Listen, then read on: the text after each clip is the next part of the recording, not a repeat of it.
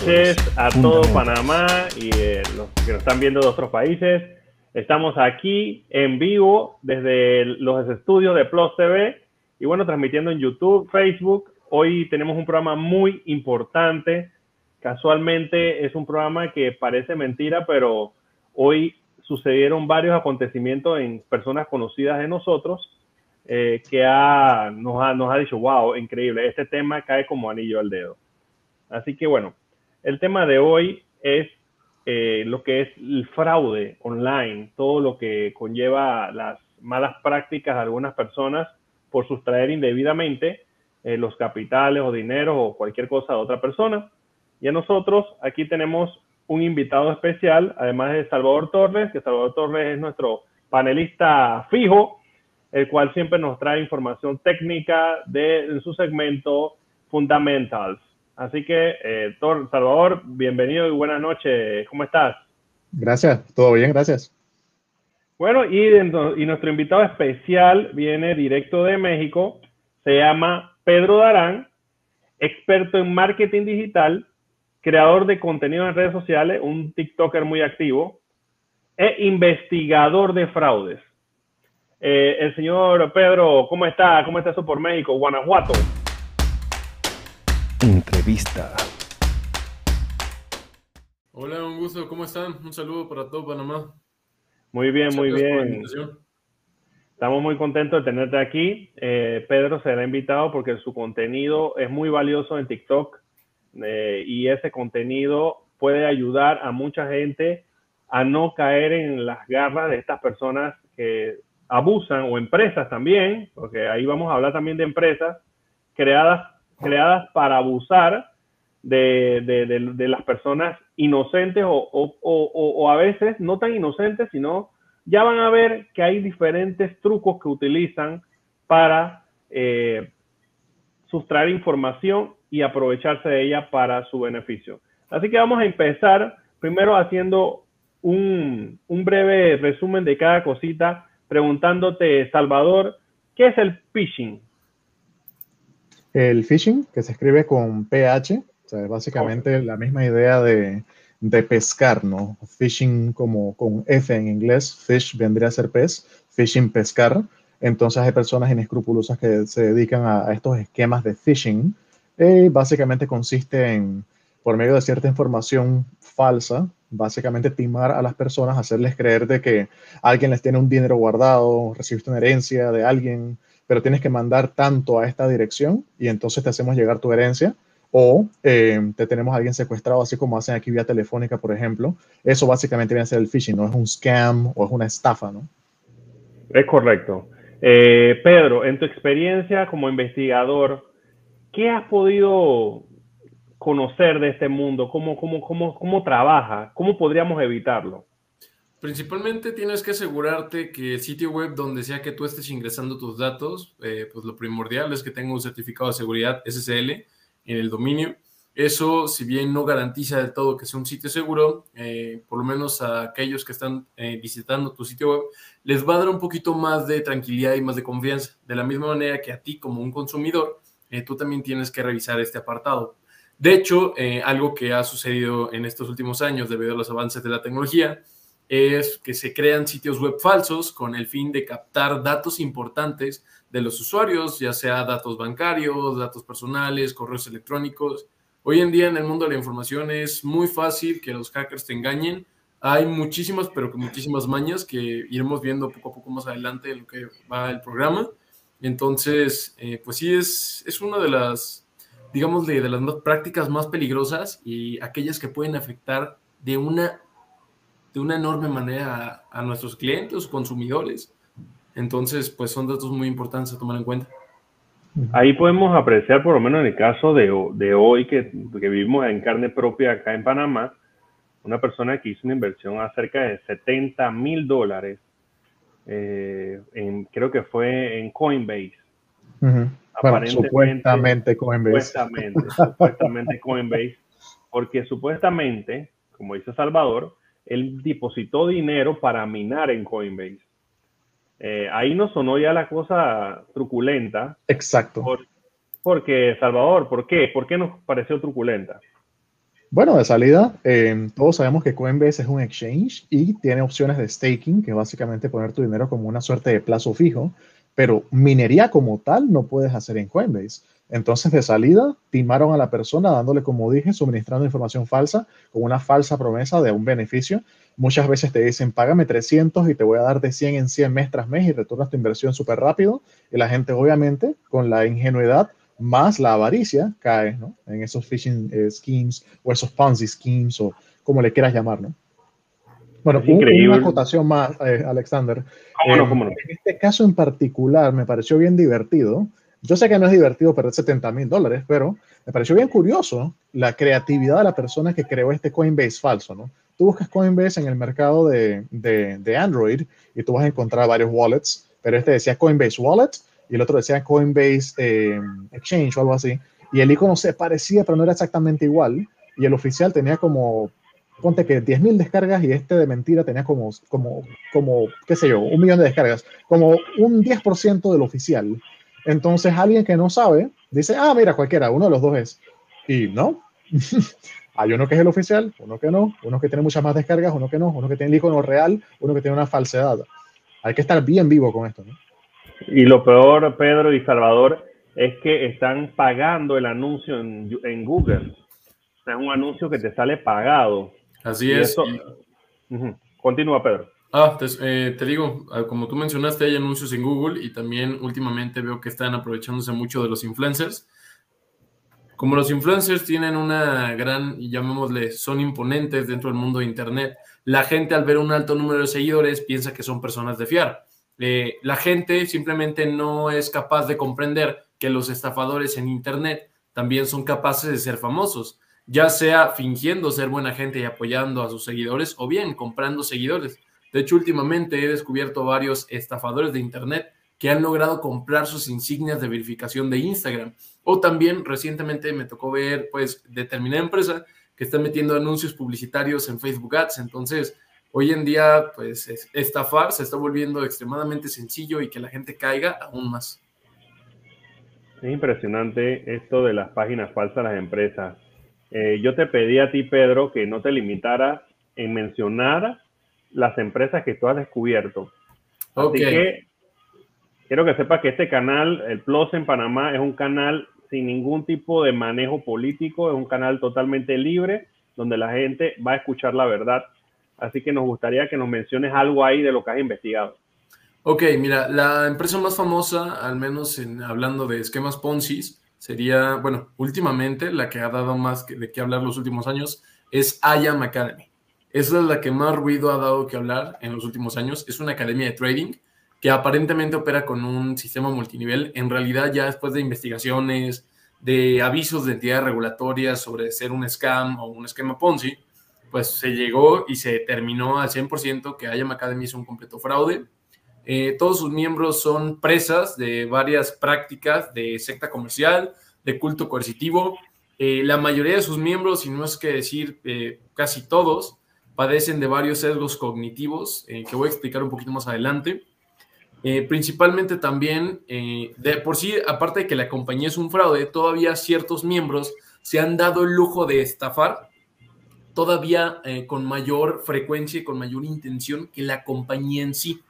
Debido a que la compañía ya ha sido objeto y pues, no más bien objetivo y ya ha sido, pues está en el ojo público por varias entidades regulatorias, por distintas autoridades y también por otros creadores de contenido, eh, la empresa de IAM Academy ha tenido y ha tomado ciertas precauciones respecto al contenido que promueven sus grandes líderes empresarios o grandes inversionistas.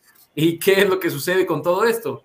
Que ellos aparentemente intentan disfrazar el hecho de que, pues, en realidad es un esquema Ponzi, intentando disfrazarlo de multinivel, o bien eh, utilizando ejemplos o prácticas, pues honestamente bastante fuera de la realidad, para intentar educar a sus alumnos, eh, hablando, por ejemplo, de la mentalidad de rico, mentalidad de pobre, o, por ejemplo, entregando datos falsos sobre el emprendimiento para aparentar que realmente tienen el conocimiento. Si hay algo que puede ser peligroso hoy en día, es combinar la arrogancia, la ignorancia y la seguridad del mismo individuo.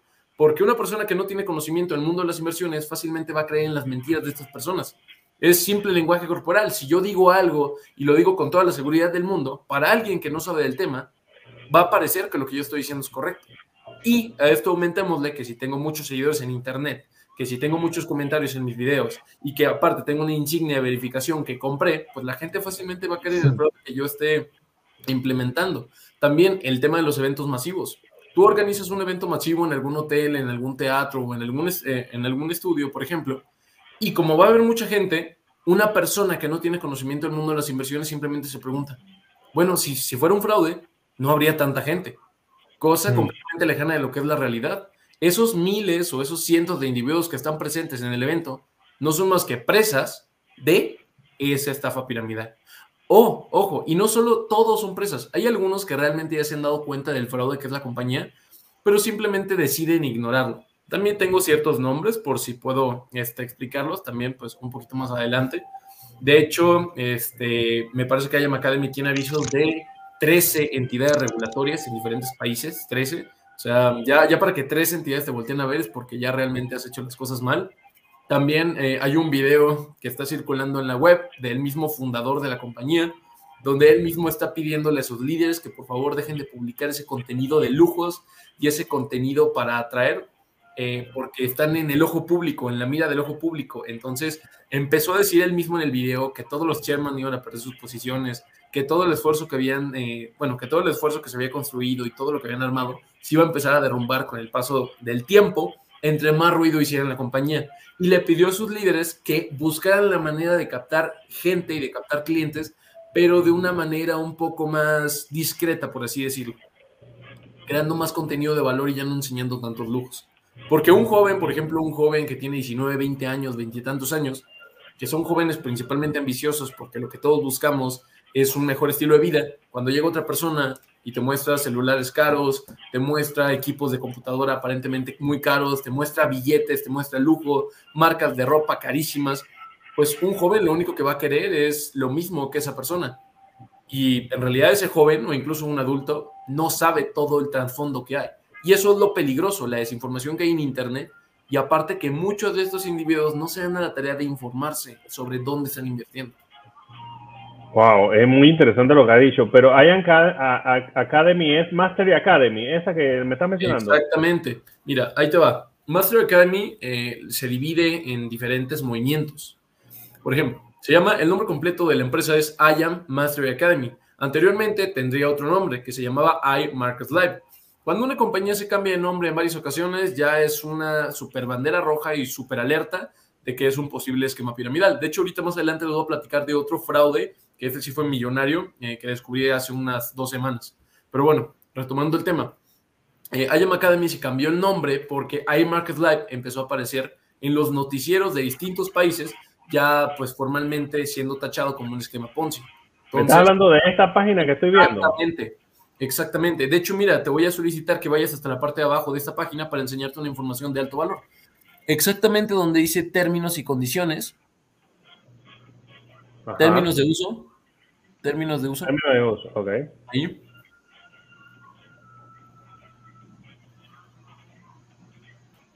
Un poquito más abajo. No baja. Como, está, como estamos conectados, a se lleva la banda ancha. Ok. Pero no, no sale nada, sale solo Bueno, entonces vete a donde dice IBO Terms. IBO Terms. Sí, porque la página de vez en cuando se actualiza, entonces es posible que hayan borrado cierta información. Bueno, borraron bastante porque no hay nada. y fíjese que esto todavía lo checamos hace tres semanas y aún estaba. Me parece muy extraño que lo hayan borrado.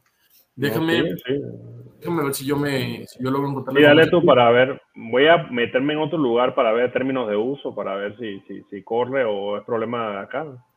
Dice Mira, en este caso, lo que yo te quería enseñar es que la compañía tiene, eh, tiene estipulado dentro de sus políticas de uso que tiene prohibido que, eh, eh, bueno, en este caso, personas menores de edad hagan el uso de esta academia. Más que nada por diferentes temas regulatorios, aparentemente, pero muchos de estos miembros, porque son los mismos miembros lo que los que hacen el fraude, porque fíjense lo complicada que es, esta academia. Esta academia tiene una estructura eh, que realmente la diferencia de otros Ponzi. Está muy bien elaborada, honestamente el fraude estuvo muy bien pensado. Déjenme explicarles por qué. Es una academia de trading, entonces ellos lo que te venden principalmente es un servicio.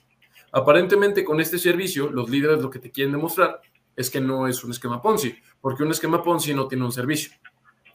Pero un esquema Ponzi no tiene producto, es dinero por más dinero. Exactamente, dinero por más dinero, ya sea producto o servicio. Pero bueno, en este caso, también se le puede considerar Ponzi a una empresa que ofrece un producto o un servicio de pésima calidad, o bien cuando el producto o el servicio termina generando ganancias en segundo plano y lo que te deja principales ganancias es la cantidad de gente que ingresa a la compañía, también en conjunto con otras variantes y en conjunto con otras alertas rojas se les puede ir considerando un Ponzi.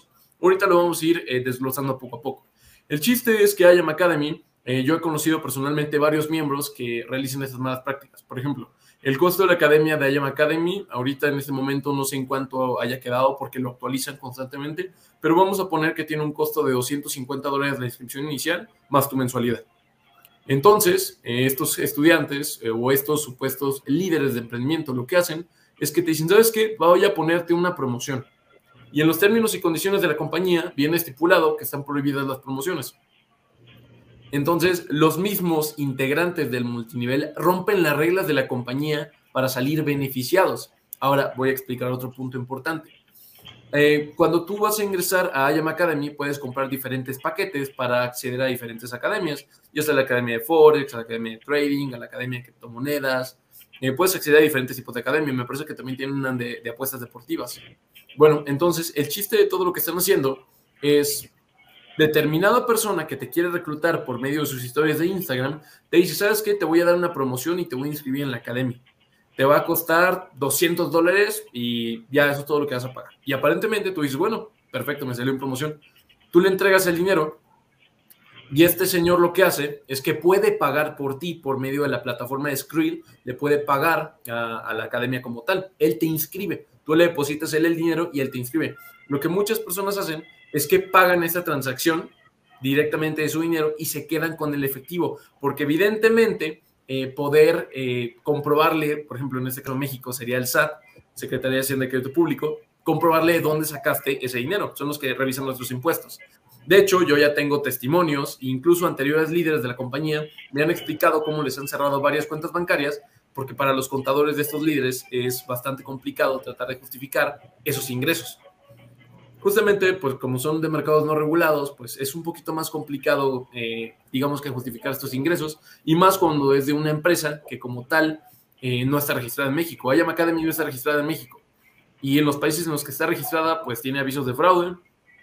Me parece que la última, bueno, tiene tres locaciones activas. Una está en Reino Unido, otra está en las Islas Mauricio, pues paraíso fiscal, evidentemente ahí eh, lavan impuestos y también, no, perdón, este, lavan, bueno, lavan el dinero. Ya he visto determinados artículos e investigaciones sobre M Academy que aparentemente es una lavadera de dinero. Este, y bueno, el chiste es no, o sea, es un, es un super fraude y aún no termino. Eso, esto, te estoy contando la puntita del iceberg, del iceberg perdón. Entonces, en este caso lo que hacen estos miembros es que te inscriben a una mensualidad más baja. Entonces, si tú les diste 200 dólares, ellos únicamente pagan 100 dólares a la compañía y se quedan con 100 dólares de diferencia. A ti te dicen que te inscribieron al paquete más grande y tú como eres un novato en la compañía, pues realmente no, no, no te das cuenta. Ahora, hay dos tipos de miembros cuando entran. Está el miembro que quiere ponerse a referir y está el miembro que realmente quiere aprender trading nada más porque sí. Y aquí hay dos posibles situaciones con el que está encima de ti en la pirámide. Si el que está encima de ti en la pirámide ve que tú lo único que quieres es aprender trading, literalmente te va a ignorar por completo, no te va a atender, no te va a resolver, muy probablemente no te pasen ni tus contraseñas ni tus datos de acceso a la academia, academia que por cierto yo he entrado y es de pésima calidad.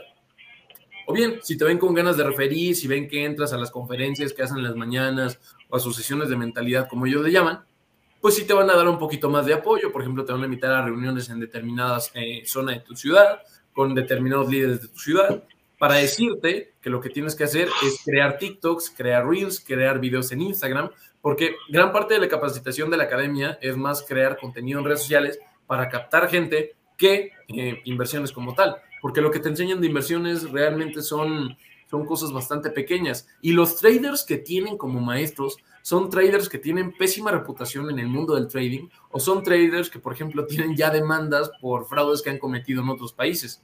Entonces, es una academia en la que realmente no podemos confiar. Es interesante lo que estás mencionando. Eh, sin embargo, eh, te tocó investigar a profundidad. Sí, así ¿Cómo hace una persona eh, con, unos, con unos cinco pasos, no tanto, identificar una empresa de esquema Ponzi antes de invertir? Danos unos tips ahí para... Ahí te va, te lo voy a poner, te lo voy a poner muy simple. Para empezar, siempre, siempre va a haber personas investigando este tipo de empresas y oportunidades.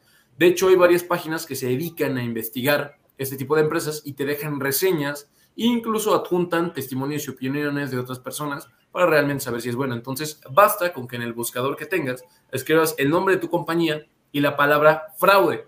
Si pones la palabra opiniones, muy probablemente vas a encontrar opiniones falsas de mismos integrantes de la compañía. Por eso no recomiendo poner la palabra opiniones. Es el nombre de la compañía, y seguido de la palabra fraude. Y en la mayoría de los casos de los esquemas Ponzi vas a encontrar varios artículos de internet de sitios de noticias explicando el fraude que es la compañía.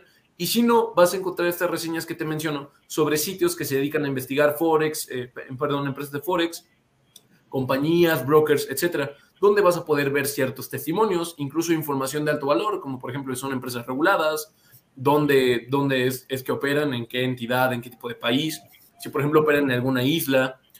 También, por ejemplo, es muy importante, eh, la gente piense que únicamente me dicen, ah, pues es que Pedro, tengo determinada cantidad de capital y quiero ponerme a invertir mi dinero. Y un influencer famoso en YouTube le recomienda a un broker. Y ese broker resulta que es un broker que no tiene las regulaciones adecuadas y es un broker en el que no es de confianza. Entonces la gente, eh, sin saber, pues, realmente se pone a invertir su dinero únicamente porque ve muchas gráficas y botoncitos que parecen complejos. También pues eso es un gran error de la gente, ponerse a invertir sin siquiera eh, tener los conocimientos básicos o acudir con un profesional en la materia. Eso también es un error pues indiscutible. Y eh, entre más vayas leyendo, pues te vas a poder dar cuenta eh, de lo que es la compañía. Si tú realmente empiezas a notar muchas opiniones y muchos testimonios que cuentan maravillas de la compañía, puedes empezar a sospechar mucho respecto a que son opiniones falsas. De hecho, también algo que yo he encontrado es que no he encontrado personalmente yo un solo multinivel de inversiones que sea legal. Yo no he encontrado ninguno. Todos los multiniveles de inversiones que yo he encontrado o que tengan que ver con Forex o con criptomonedas terminan siendo fraudulentos. Eh, la gente confía en esas compañías porque la compañía lo que hace es que le paga primero a los inversionistas, aparentemente les hacen ver que todo está bien, que está genial, que reciben su dinero para que estos mismos inversionistas traigan otras personas y aparte reinviertan su dinero. Entonces, Disculpa que te interrumpa, te hicieron una pregunta a través de Twitch. Ah, ok. Eh, te preguntan que des un ejemplo del phishing. Pues en este caso el phishing, por ejemplo, les voy a poner un, ejemplo muy práctico. Hay una compañía que se llama Cifra que está haciendo ruido dentro de los últimos años. Recientemente un líder diamante de la compañía eh, se salió. Me dijo que se salió cuando, cuando llegas a determinado rango dentro de esas compañías, te das cuenta eh, ya de las malas prácticas que tiene el corporativo. Entonces, esta persona no estuvo muy de acuerdo con eso y optó por salirse de la compañía. Tuvo una entrevista privada conmigo eh, que tengo grabada, pero desafortunadamente no tengo permiso de publicar. Este, y él lo que me explicó fue que la compañía, que es Cifra, eh, fue víctima justamente de un fraude de phishing. ¿Qué es lo que hicieron? Una persona compró un dominio muy similar a la empresa Cifra y te pues, creó una, una landing page con un, inicio, con un inicio de sesión donde tú ponías los datos de sesión de Era un funnel. Real de cifra. Exactamente, de la página real de cifra. Entonces, eh, varias personas, si no me equivoco, cuando me platicó esa historia que fue hace tres semanas, alrededor de unas 380 y tantas personas cayeron en ese fraude, ingresaron sus datos de inicio de sesión, correo, contraseña y aparte eh, también cometieron el error. Bueno, hay una herramienta que ellos utilizan que se llama Google Authenticator, que sirve para que te dé una clave de acceso cada determinado tiempo. Realmente desconozco cómo le hayan hecho los hackers, porque ya es este, un, digamos que rompieron una seguridad ya un poquito más avanzada. Pero bueno, el chiste es que las cuentas de estas personas que aparentemente tenían rendimientos de la compañía de cifra, pues se terminaron vaciando. Y cuando las personas quisieron reclamarle a la compañía, pues la compañía no se hizo responsable porque evidentemente la misma compañía había sido fraude, perdón, víctima de un phishing. Entonces, pues qué irónico que una compañía que se dedica a estafar, pues fue víctima de una estafa. Fue bastante irónico, honestamente. Y pues como son mercados no regulados, como el de las criptomonedas o el mercado Forex, pues realmente no puedes acudir a ninguna entidad regulatoria porque no entra dentro de la jurisdicción de ningún país. Es muy interesante lo que nos ha mencionado y es algo que vivimos increíblemente a diario. Estamos chifiando. En Panamá chifiar es como evitar. Estamos evitando que nos, que nos pesquen, como dice Salvador. Salvador, cuéntanos. Uy, ¿qué hice aquí? Ajá. Cuéntanos, Salvador. Dime. Cuéntanos qué, qué, qué, qué te ha sucedido con el phishing a ti, qué, qué, has vivido. Bueno, em, puedo tocar madera de que gracias a Dios todavía no me ha pasado nada de eso.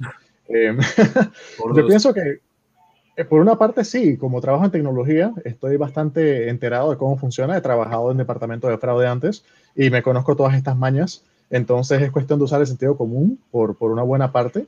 Si algo se ve dudoso, si algo se ve como demasiado bueno para ser cierto, chances are, es muy probable que sea demasiado bueno para ser cierto y no lo es. Eh, a mí en lo personal me pasó algo gracioso, ahora que me preguntas mi experiencia. Eh, alguien en el gimnasio se me acercó, estaba ya haciendo piernas ese día, me paro cansado, cogiendo aire, y se me acerca alguien, ¿usted sabe lo que son las criptomonedas? Yo, eh, sí, ¿por qué? y esta persona me quería promover una pirámide, así, de la nada. Que si tú me das 300, que yo te doy tanto. El cuento que te eché al principio, de los, los 300 que te dan como 100 semanal. Y yo, no, no, no, eso no funciona así, pero le agradezco, ¿no? Y el señor insistió como tres veces, no, que no, que esto no es una pirámide, que mira, que... Pero parece mentira, Alexa, tú y yo trabajamos, bueno, tú no tanto en tecnología como yo, yo tengo 20 años trabajando en tecnología y tú y yo somos inversionistas, entonces te vienen con estos cuentos de que vas a producir 100 dólares fijos. Eso no, eso no es un cash flow, eso también tienes que esperar a ver si, si Bitcoin sube o si Bitcoin baja. Mínimo tener una bola de cristal, no sé, pero sí, están a la orden del día, están en todas partes. Sí, es muy interesante que una persona que te promueve, que te va a, ofrecer, ¿cómo se llama?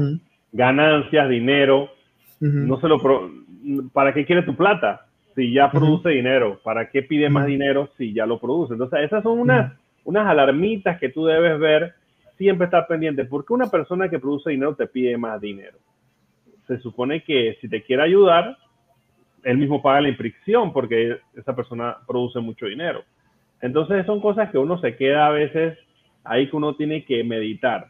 Eh, hay una diferencia casi invisible de lo que es un un, esquema Ponzi, como hablamos en el primer tema, y una, eh, una pirámide y un MLM o un multinivel.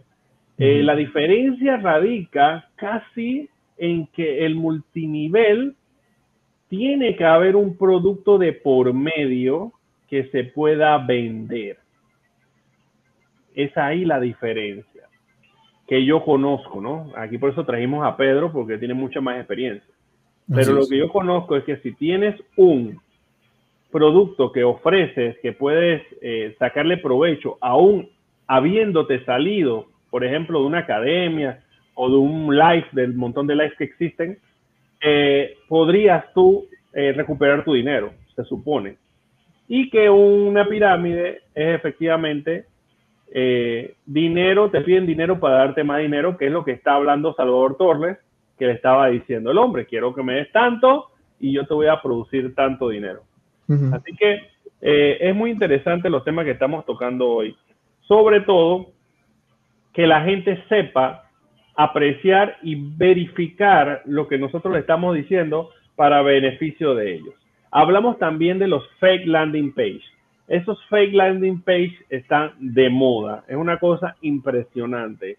Eh, Pedro, eh, aquí te voy a decir la verdad, a cada rato me salen, eh, obviamente, como dice Salvador, como nosotros estamos un poquito metidos en esto, nosotros podemos ver algo más allá.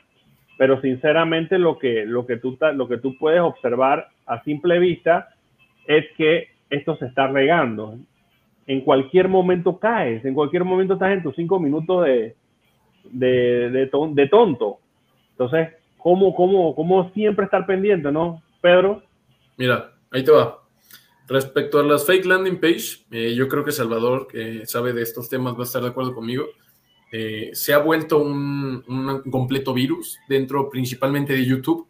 En YouTube es donde salen anuncios a cada rato donde aparentes eh, brokers o aparentes compañías te dan la oportunidad de invertir en grandes empresas como lo es Amazon, como lo es Facebook, como lo es Tesla, que pues un verdadero inversionista sabe que este tipo de empresas justamente pues ahorita no son muy buenas este, opciones de inversión. Pero bueno, dejando ese tema de lado, eh, cuando tú le das clic a estos anuncios de Google o estos anuncios en YouTube, te mandan a unas páginas donde te aparecen rendimientos exorbitantes de 2% al día o te aparecen rendimientos exorbitantes con rendimientos garantizados, que pues es obviamente algo completamente fuera de lugar, algo que realmente no existe, eh, si por lo menos no se quiere hacer las cosas bien.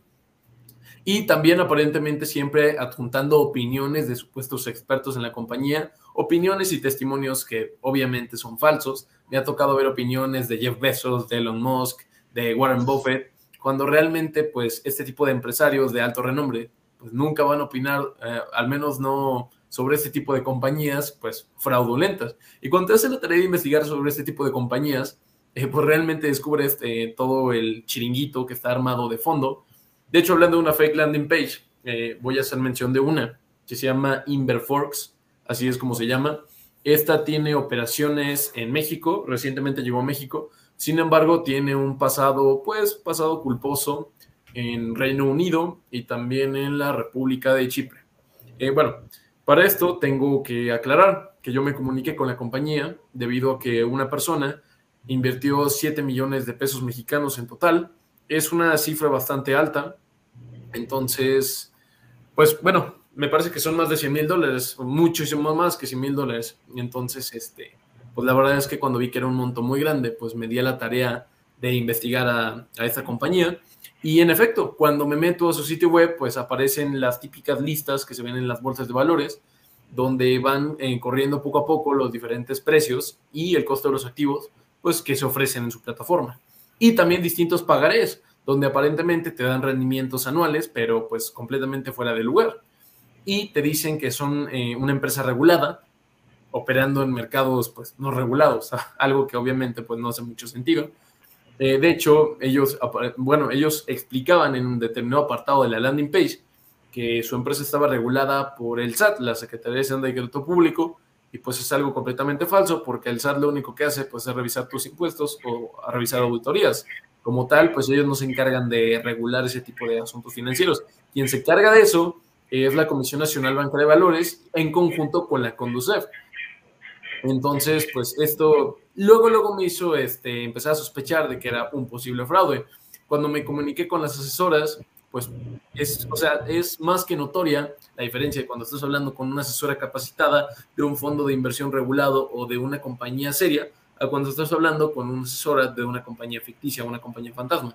Esta chica empezó a decirme que en el mercado Forex es donde se hacían las transacciones para la compra y venta de acciones de grandes empresas como lo es Facebook, Amazon o Tesla, algo que pues es completamente diferente del mercado Forex. También me hizo mención que en el mercado Forex es donde se hacían las transacciones del mercado de las criptomonedas, algo que evidentemente está completamente incorrecto. Y pues yo obviamente, eh, parte de mi trabajo es eh, aparentar que no sé nada del tema, para que la señorita siga diciendo inconsistencias, inconsistencias, inconsistencias. Entonces, entre más inconsistencias da, pues más cuenta me doy de que es un fraude y de que un personal que realmente estuviera eh, capacitado para hablar de esos temas financieros, pues no estaré diciendo mentiras de ese estilo, únicamente con el fin de que le firme un contrato y un pagaré. Y pues realmente esta compañía no es nada tonta, porque lo que hacen es que te firman, te firman contratos eh, de seis meses y eh, curiosamente esta compañía se cambió de nombre en muchas ocasiones me parece que se cambió de nombre en cuatro ocasiones. Eh, y también aparecen que estaban regulados en la Conducef. Eh, aquí en México ha habido dos fraudes eh, que hicieron mucho ruido últimamente. Bueno, no, uno un fraude y este le, le, replicó el fraude que les voy a mencionar, es la empresa Cifra. La empresa Cifra se registró ante la Conducef como una SAPI. Una SAPI es una sociedad anónima promotora de inversión de capital variable.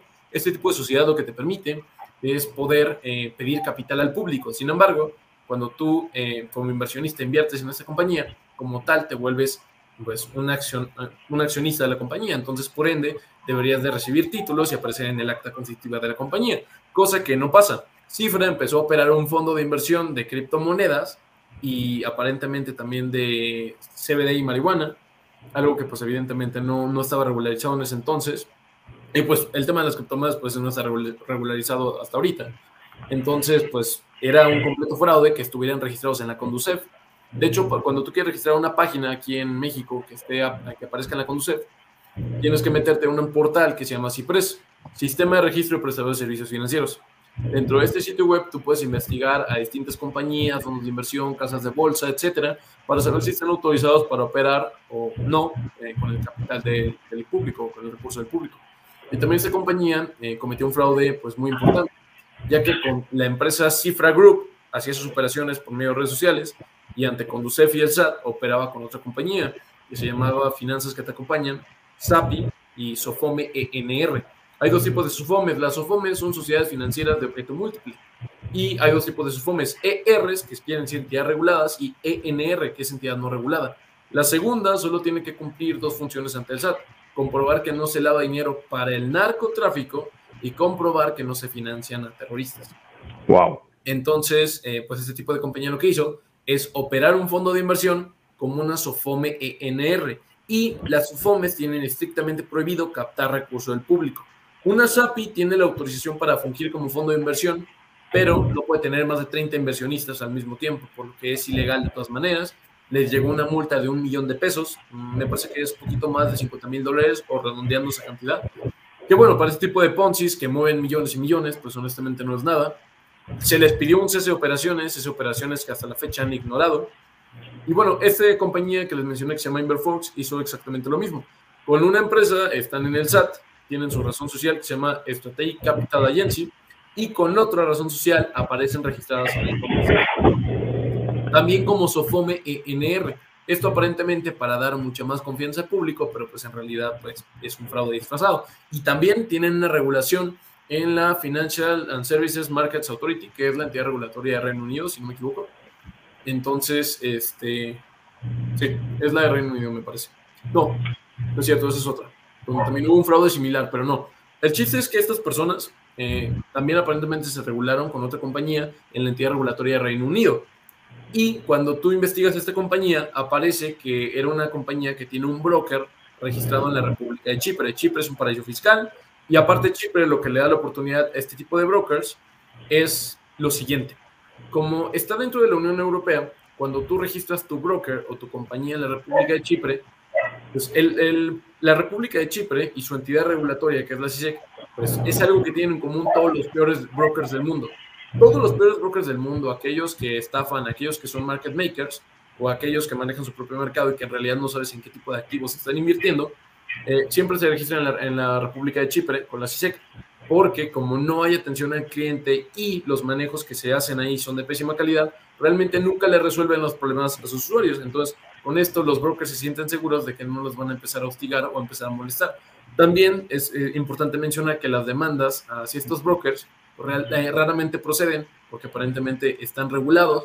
Como les digo, hay mucha corrupción dentro de ese país y dentro de esa entidad regulatoria en específico. Entonces, eh, aparte, que como les da acceso a toda la Unión Europea, tienen permiso para operar pues, en toda la Unión Europea y bajo ese título empiezan a decirle a todos sus inversionistas. Tenemos la regulación de, la, de Chipre, de la CISEC, y aparte tenemos permiso para operar en toda la Unión Europea. Entonces, por mucho que sea un broker fraudulento, la gente piensa que realmente pues, es una buena opción invertir ahí, cosa que en realidad no es cierto. Y también me parece que hay ciertos convenios que les permiten a estos brokers operar en Latinoamérica. Por ejemplo, los brokers más famosos son All Trade o EQ Option, dos brokers que son market makers, que tienen sistema de afiliados y de referidos, eh, que pues, es un sistema afiliado donde principalmente muchos influencers han empezado a ganar dinero recomendando estas plataformas sin siquiera saber el daño que están haciendo. Y hay otros que realmente saben el daño, pero pues no les interesa porque ellos perciben eh, grandes ganancias por medio de las comisiones. En este caso... Pues, disculpa que te interrumpa, disculpa que te interrumpa, pero es que el tiempo se nos está agotando. Y, pero te queremos agradecer eh, eh, todo lo que nos has enseñado hoy. Yo creo que hoy nos quedamos cortos del programa. Sobre los fraudes en Internet nos quedamos cortos porque hay mucho tema, pero vamos a, hacer, vamos a hacer un resumen al final. Solo que quiero invitar a la gente a que vea este segmento que viene, que se llama, ¿cómo se llama, Salvador? Fundamentals. Fundamentals. Así que vamos a dejarlo con el, el, fundamental de aquí, que es Salvador, para que eh, nos explique los temas que trae hoy. Esto es Fundamentals. Ok. A ver si puedo compartir, si, si hoy no se, hoy no se daña este asunto de compartir la, la pantalla. Cristian, deja al muchacho, Cristian, deja que pueda compartir. vamos, vamos a ver. Epa, ahora sí. Ok. Em, en la pasada ocasión estuvimos conversando del tema de las redes bancarias. Estábamos hablando del tema de hacer eh, remesas de dinero y de hacerlo de una manera, veloz, ¿cierto? Estábamos hablando de la comparación de, Swift y ACH versus eh, las redes de criptomonedas y de cómo con una red de criptomonedas tú puedes básicamente enviar dinero de un lado a otro del planeta en, en minutos, escasamente, unos 5 a 10 minutos, versus Em, lo que estamos acostumbrados con ACH, que suele ser como unas 24 horas, y Swift, que son 48, 72 horas, ¿no? Entonces, me pareció oportuno en este, en este programa hablar un poquito más de las redes, más en detalle, y em, empecemos con una comparativa aquí de la cantidad de transacciones que se puede hacer por segundo, ¿no? Em, aquí pueden ver en la extrema derecha que está Bitcoin y con sus modestos eh, 100 transacciones por segundo, ¿no? Muy, muy, muy pequeño cuando empezó en el 2008, básicamente Bitcoin con la idea de descentralizar la banca, después del desajuste económico grandísimo que hubo en el 2008, de la crisis financiera, eh, Bitcoin surge como una suerte de, propuesta, de un manifiesto en contra de esto, ¿no? Pero eh, en un principio nada más se podían hacer 7 por segundo, ¿no? Luego surge Ethereum, un par de años más tarde, aquí vemos 20 transacciones por segundo, Dash, que es otra criptomoneda, ya aquí avanzando hacia la izquierda, estamos viendo criptomonedas que se conocen como altcoins, monedas alternativas, ¿no? Las más principales son Bitcoin y Ethereum. Luego viene entonces eh, un sinnúmero de monedas más, pero aquí dan, por ejemplo, Dash con 48 transacciones, Litecoin 56, aquí está Bitcoin Cash, luego PayPal, todo el mundo conoce PayPal, 193 transacciones por segundo. Luego vienen otras criptomonedas, otros servicios de remesas de dinero, eh, XRP, que es otra criptomoneda que a mí en lo personal me gusta mucho. Yo sé que Alex, eh, eh, Alex también creo que tiene un poquito invertido en XRP. Bueno, son 1500 transacciones por segundo. Ya esto es bastante más que esas 7 de un principio, 1500 por segundo. luego tenemos BitShares y luego tenemos Visa, que tiene 24.000 por segundo. Lo cual te pone a pensar, para poder, como quien dice, robar el mandado, como se dice en panameño, ¿no? A esta gente hace falta una plataforma mucho más sólida eh, tipo Solana, que tiene como 7000 transacciones por segundo, pero aún más, ¿no? De hecho, este muchacho, este billonario que es el dueño de FTX, eh, Bankman Fried, no sé si lo conocen, 29 añitos y tiene billones ya. este muchacho estaba hablando de que él quiere básicamente sacar un nuevo blockchain que soporte millones de transacciones por segundo. Porque con esto del atenimiento del metaverso se viene una cantidad de transacciones o, o nanotransacciones por segundo que requieren esas velocidades, ¿no? Así que yo pienso que todavía estamos empezando, estamos en los pininos de esta cuestión de las criptomonedas. ¿no? Sí, vamos a empezar entonces. Está ahí bastante interesante, eh, pero ahí hay, hay, hay, cosas adicionales que, que quizás no me, que, que, también van en eso, que es el costo del gas. Que, sí, sí, sí. Entonces, antes de, meternos en ese tema, bueno, ya hay, como tú mencionaste, ya hay criptomonedas que tienen mayor velocidad eh, blockchain que tiene mayor velocidad, que son, por ejemplo, como mencionaste, Solana. Creo que también hay una que está sonando mucho que se llama Cadena. A ti creo que te la escuché, Salvador. Eh, yo compré inmediatamente, pero escuché lo que tú comenzabas a decir, creo que fuiste tú, y ahí la tengo. Entonces, eh, lo que se habla de cadena, por ejemplo, es una alta transacciones, alto, es la más, el, mucho más que Visa. O sea, es algo impresionante. Entonces, eh, y el gas es gratis, sale free mm. gas. Entonces, tú estás viendo esa, esa cosa, esa, este mundo de las transacciones muy, muy violentas, Salvador. Eh, quiero meterme un poquito más eh, antes, bueno, vamos a leer primero lo que tú tienes ahí. Dale yo quería terminar con el tema de las redes, básicamente que se sepa que no es solamente un tema de em, transacciones por segundo, hay muchas otras cosas importantes en el tema de las redes. Eh, por ejemplo, aquí te ponen cuántos años tiene la red de existencia, te ponen básicamente cuál es la, la, cantidad de tokens que hay en cada una de ellas, 100 millones en el caso de Bitcoin, 21 millones como todos saben, o todos los que están metidos en el mundo de las criptomonedas, el mecanismo de consenso, que es el método mediante el cual se hace más adquisición de monedas y básicamente en el caso de Bitcoin es Proof of Work, como hablamos en el primer programa, que hablamos de hacer el hashing y hablamos de cómo se mantiene este, este blockchain lo más coherente posible. Todos estamos de acuerdo en que la transacción es aceptada y es válida, que fue lo que se mencionó en el programa pasado, las cajitas que mencionó Daniel, que son esta cadena de transacciones, ese es el blockchain, y básicamente la forma en la cual nosotros computamos, ciframos esas transacciones y acordamos que en efecto son o no válidas. Eso es lo que viene a ser el consenso en el caso de, Bitcoin. Eh, es mediante Proof of Work. En el caso de Ethereum, Proof of Work también. Pronto sería eh, Proof of Stake para Ethereum 2.0, ¿no? Pero bueno, avanzando un poquito el tiempo de producción de los bloques, en este caso de Bitcoin cada 10 minutos, en el caso de Ethereum cada 15 segundos, el tiempo de confirmación, eh, un cuarto de segundo, 10 minutos, 15 segundos. Esta parte es súper importante. La finalidad de las transacciones. Obviamente un, tiempo de 10 minutos no es aceptable, hace falta que sea mucho más rápido. Y en el caso de, el que mencionaste un rato, XRP lo hace como en segundo y medio. Eh, ya se está buscando eso, ¿no? Un, un, rango de segundos, que no sea necesariamente minutos u horas, como dice aquí, por ejemplo, worst case for confirmation time, una hora. Imagínense esperar una hora que se confirme una transacción para mí es un dolor de cabeza, pero en el mundo de la banca tradicional de ACH y, Swift es normal. Espera tus 24, 48 horas, ¿no? Eh, eh, disculpo que te interrumpa. Eduardo Méndez eh, por YouTube está diciendo que hay una característica que es muy valiosa y que no has mencionado, que habla sobre la seguridad de las transacciones. Ahí es donde el Ethereum es mejor. ¿Qué opinas de eso, Salvador? El comentario. La seguridad de las transacciones. Bueno, ese es un tema que es interesante. Em, se podría hablar de que se llama más seguridad por un tema de cifrado. Se podría hablar que tiene más seguridad porque es una eh, generación más nueva. Em, en el caso, por ejemplo, de un Polkadot que tiene los parachains y básicamente para siquiera poder participar del ecosistema tienes que pasar por una suerte de, de, ¿cómo se dice? Em, un bid, una... ¿Cómo se dice, Alexander? Bueno, ellos participan como de un concurso para poder siquiera participar del ecosistema de Polkadot y ser parte de esos parachains. Entonces, todas esas son medidas que lo hacen más y más seguro, así que con el paso del tiempo los protocolos se vuelven más y más seguros, sí. Sin embargo, em, Ethereum, y nadie me deja mentir aquí, em, se ha vuelto tan, tan costoso el gas que ya yo no utilizo Ethereum para nada. Hay otras alternativas más veloces y mucho menos costosas. Yo uso Polygon, uso Phantom, uso, eh, un montón de, de redes que hay, ¿no?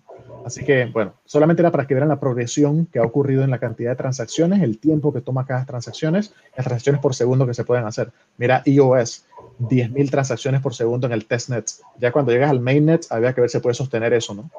Porque también es eso, cuando va a producción, como quien dice, eh, se llama mainnet, ¿no?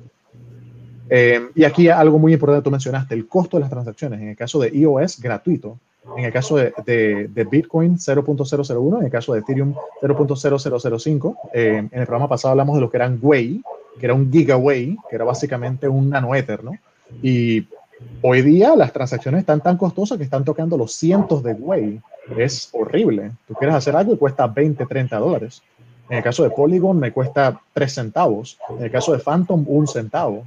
Entonces, mm, ok, es más seguro Ethereum, pero ¿a qué costo? Eh, no, déjame con Phantom o déjame con Polygon, que es igual o más seguro y mucho menos costoso.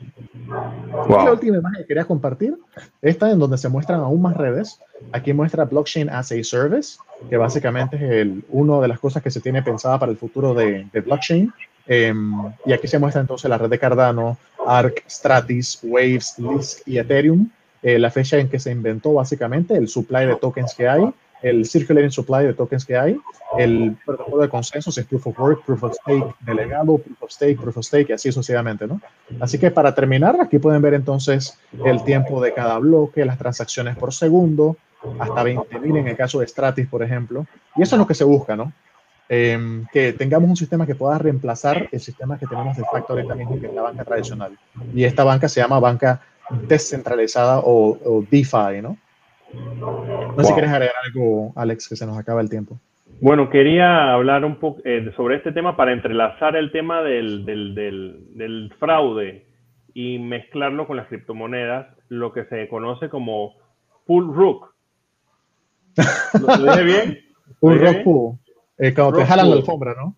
Ajá, la jalada de alfombra. Explícanos, Salvador, ahí ya para finalizar, para que Pedro, yo menos que Pedro ya sabe un poquito de esto. Eh, está clarito. Sí, tiene que estar clarito. Pero explícanos ahí, Salvador, ¿qué es un root Bueno, básicamente cuando te prometen que el cielo las estrellas y tú de cabeza te metes en el proyecto, que es lo que en inglés se dice ape, I aped into the project, creyendo de que en efecto me iban a dar todo lo que me, me dijeron que me iban a dar, me meto, la cuestión sube, yo estoy emocionadísimo que voy a hacer 10x, 20x, 30x, y de repente al día siguiente colapsa y se va al, al trasto y desaparece el, el, todo el mundo que, que, que supuestamente estaba detrás del proyecto desaparece, si no es que era anónimo para empezar, eh, ponte que no estaba certificado no nada y no tienes a quién eh, culpabilizar de que te robaron todo tu dinero, básicamente. Que tú entraste, ponte que compraste un token a un dólar, subió a cinco, tú emocionadísimo, sí, sí, hold, hold, vamos a esperar a que llegue a 100 dólares y al día siguiente, pum, cero. Así que perdiste toda tu inversión, ¿no? Eso es lo que se llama te, te jalaron la alfombra, ¿no? Eso es algo, es algo muy común hoy en día. Yo he caído como en cinco rug pools. sí, porque yo, yo, Pedro, yo compro mucha shitcoin. Compro mucha shitcoin. Mucho cuidado con eso, mucho cuidado con eso. Sí, sí. Yo compro shitcoin y he ganado algunos, muchos, muchas X. He ganado muchas X. Pero también he perdido, no mucho, porque no es que meto mucho dinero. Meto lo que me puedo comer, una hamburguesita o una pizza, no, nada exagerado. Pero eh, el, las shitcoins eh, promueven lo que es un crecimiento rápido, pero hay que sacar tu dinero rápido. O sea, si lo dejas ahí, es donde puedes correr el riesgo. Pero una medida clara para que la gente sepa cómo evitar ese fraude es ver si tiene, primero que todo, certificación, alguien que lo certifique.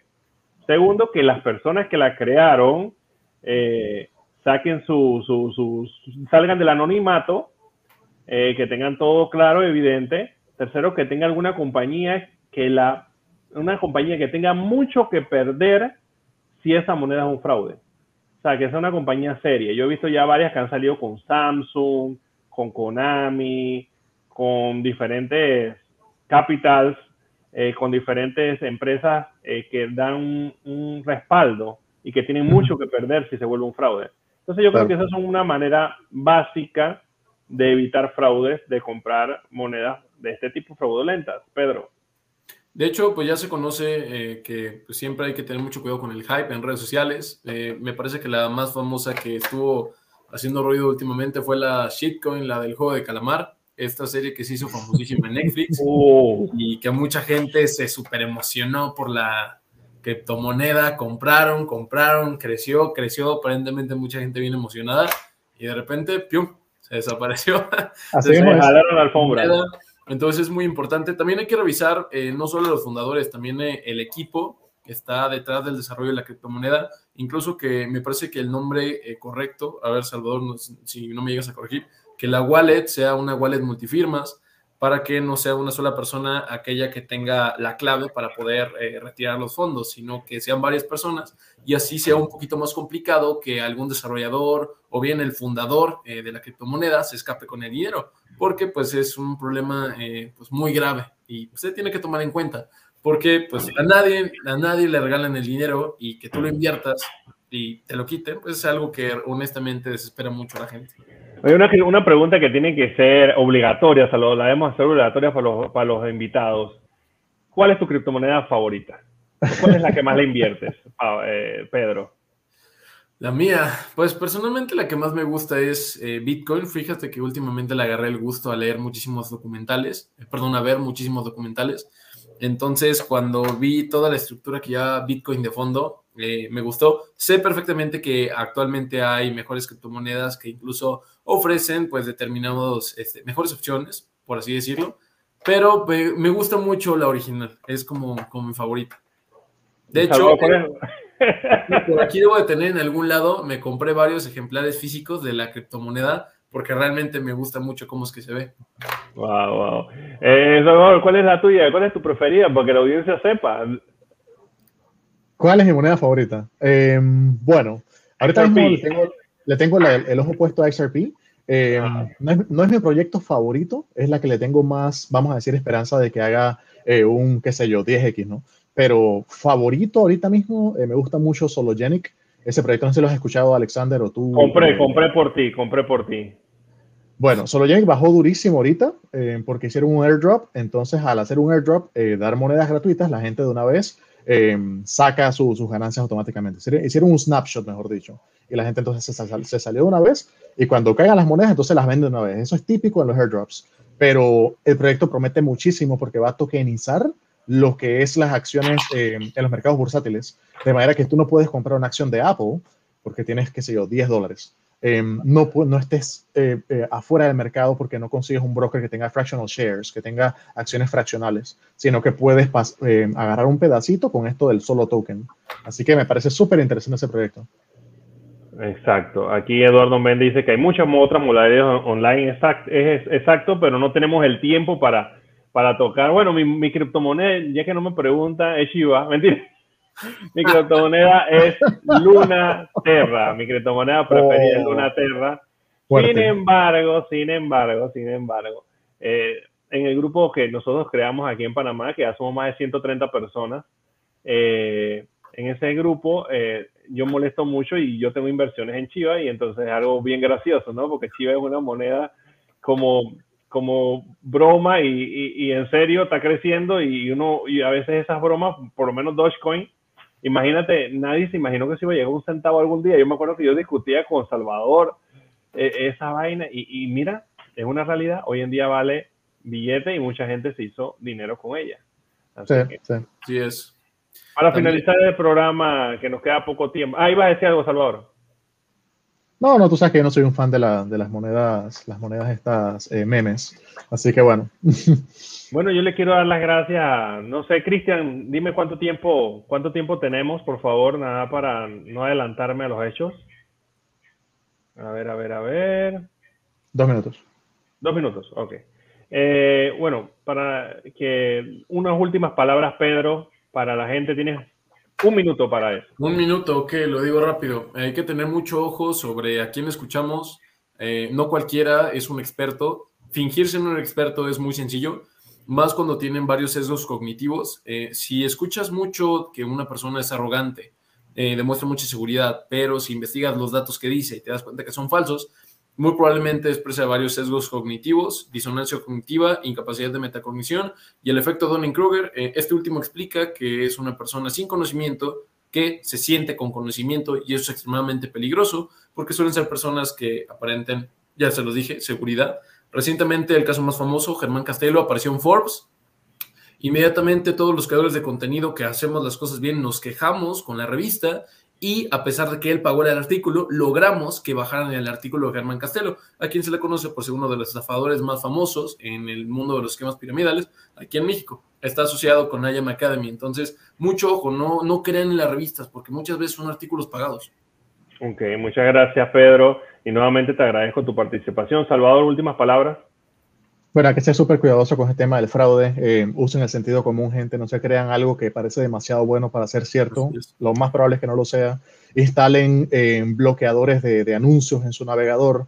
No, no vayan a hacer clic en un botón grandote que diga descargar. Lo más probable es que son anuncios. Cuidarse mucho de, de todas estas páginas fraudulentas, todos estos falsas promesas, todas estas falsas autoridades en los temas, como menciona Pedro, que son supuestos expertos. Siempre buscar que tenga el candadito el navegador, que sea un sitio SSL. Em, usa autenticación de dos factores, como él mencionó, el Google Authenticator. Em, hay que cuidarse. Hay un montón de gente, sobre todo cuando hay un bull run, cuando suben las criptomonedas, la gente se vuelve loca y te quieren robar así descaradamente. Así es.